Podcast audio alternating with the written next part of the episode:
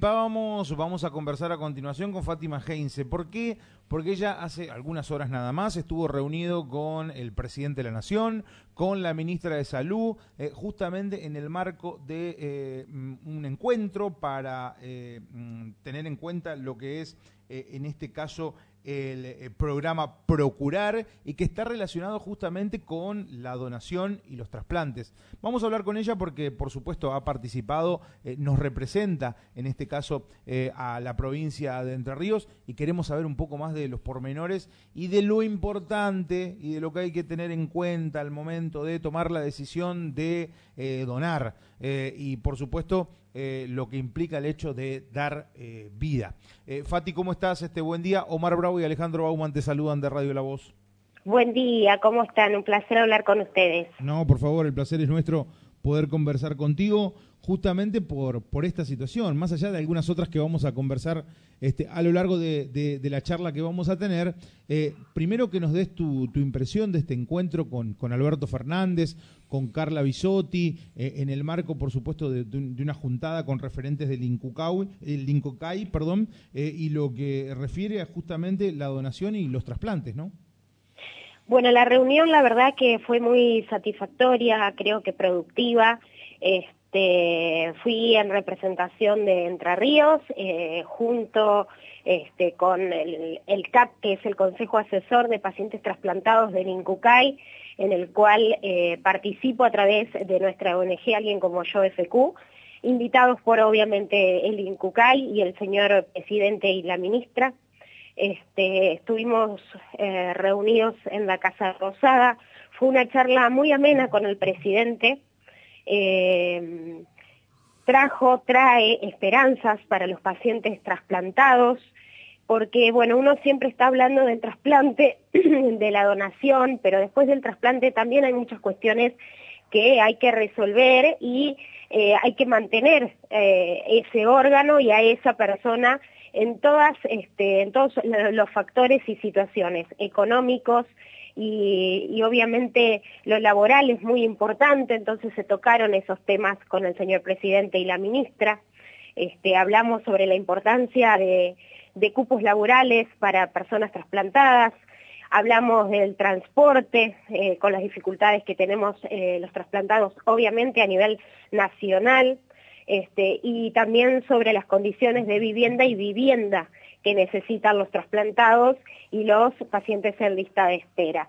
Esos fueron los tres ejes fundamentales de, la reunión y también le contamos a cada uno de nosotros que tuvimos este, el honor de ser convocados en nuestras historias eh, y qué es para nosotros y qué significó el trasplante y también eh, recalcar que estuvimos con el doctor eh, Carlos Sorati, que es el presidente del INCUCAI que nos acompañó a esta reunión, junto con el presidente y la ministra, este, y, le contamos entre todos este, a ellos que bueno, que estamos en un 24% más de trasplantes de lo que fue, en lo, que fue el, el 2022, eh, tras la pandemia, eso es algo muy importante. Argentina no dejó de trasplantar en pandemia, sí hubo menos trasplantes, este, pero ahora estamos llegando otra vez a los niveles esperados y, bueno, todo esto se comentó en esa reunión,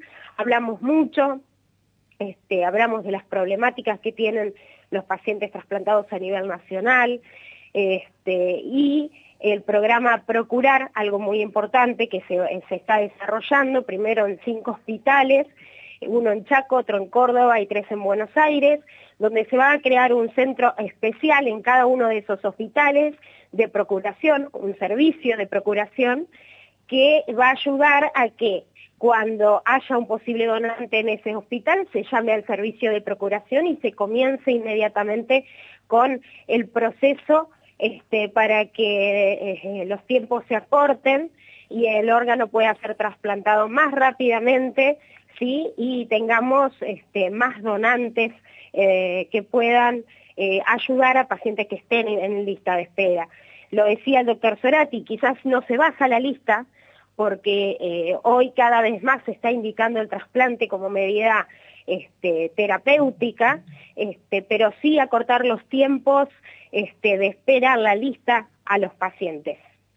Fátima Omar Bravo te saluda y la verdad es un gusto poder charlar contigo, pero es importante, ¿no? Porque hay mucha gente que todavía desconoce esta enfermedad. Para que vos sintéticamente la plantees, ¿qué es la fibrosis quística? Y me parece también importante tu historia, porque eh, mm, decías que hace algunos meses se dio esto de que, eh, según lo que decías, hoy es mi segundo cumple, ocho años de trasplante, ocho años de esperanza. Así lo planteabas hace algunos meses atrás, ¿no?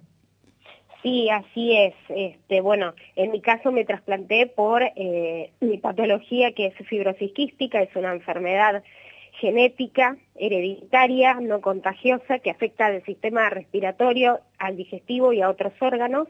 Eh, con el tiempo me fui este, haciendo oxígeno dependiente hasta que el oxígeno no me sirvió más. Necesitaba inminentemente un trasplante bipulmonar para salvar mi vida. Eh, y con el trabajo mancomunado este, de las instituciones, del Ministerio de Salud, y de todo el sistema se logró que yo me pueda trasplantar. El trabajo que hace el INCUCAI realmente es maravilloso. Eh, lo dije en la reunión con, con el presidente eh, Cucayera aquí en Entre Ríos, hace un trabajo excelente también y a destacar, y hay que siempre destacar no solo al centro de trasplante, este, porque más allá de que hacen obviamente un trabajo excelente, si, yo no, si, no yo no estaría acá hablando con ustedes, también hay que destacar los equipos de procuración, ¿no? que hacen un trabajo previo para preparar ese órgano para que llegue en condiciones.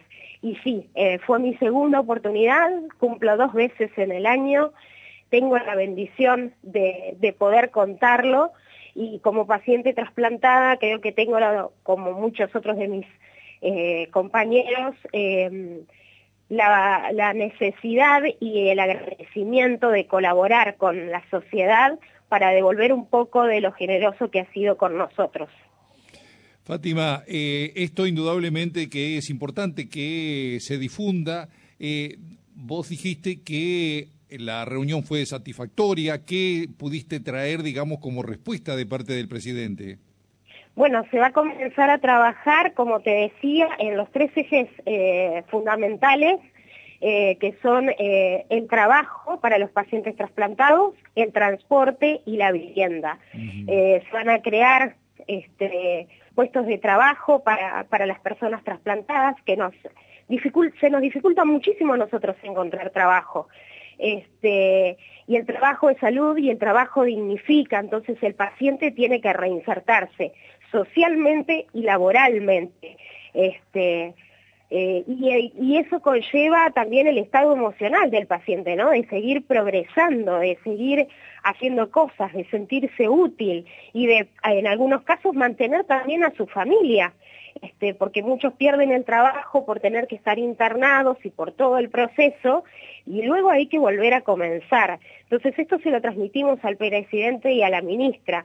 En la parte de transporte también se va este, a, tomar medidas este, para que los trasplantados tengan acceso a poder viajar eh, con la credencial del INCUCAI y sobre todo se resaltó la ley de, protección al trasplantado y al paciente en lista de espera, para que se conozca a nivel nacional, en todo a nivel nacional y en todos los ámbitos y eh, tengamos esa credencial validada para tener acceso y derechos.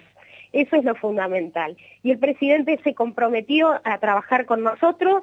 Eh, la próxima reunión será el 4 de abril en el INCUCAI este, donde ya tendremos las propuestas listas para, que, para poder concretarlas, si Dios quiere, este año. Mientras tanto, vamos a seguir trabajando con el CAP Nacional y el, CAP de este, que nos vamos a estar reuniendo eh, para seguir aportando y para seguir investigando eh, todo lo que sucede con los trasplantados y las problemáticas que tienen los trasplantados a la hora de recibir la medicación en tiempo y forma, las prestaciones, ir a los controles post-trasplante y obviamente el acceso este, a todo lo que el paciente en lista de espera necesita para su tranquilidad en la espera. Fátima, la última de mi parte. Eh, ustedes siempre son de organizar eventos como para recaudar fondos para lo que es eh, esta organización este, de alguien como yo, ¿no? Bueno, la última tuvo que ver con un partido de fútbol donde estuvo presente Einse, estuvo presente Saviola y también otros jugadores aquí de la ciudad de Paraná como del departamento. Eh, ¿Cómo fue allí la recaudación? ¿Hubo respuesta positiva de parte de la gente? La verdad que fue eh, un evento muy positivo para nosotros.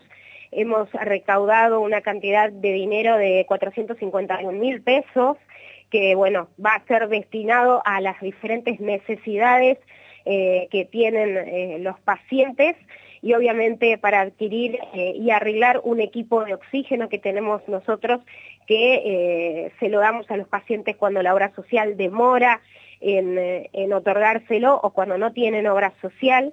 Entonces todo ese, ese dinero nos sirve a nosotros para también seguir trabajando eh, y seguir apoyando la causa de los trasplantados y de los pacientes en lista de espera y también de alguien de las personas de, de alguien como yo FQ.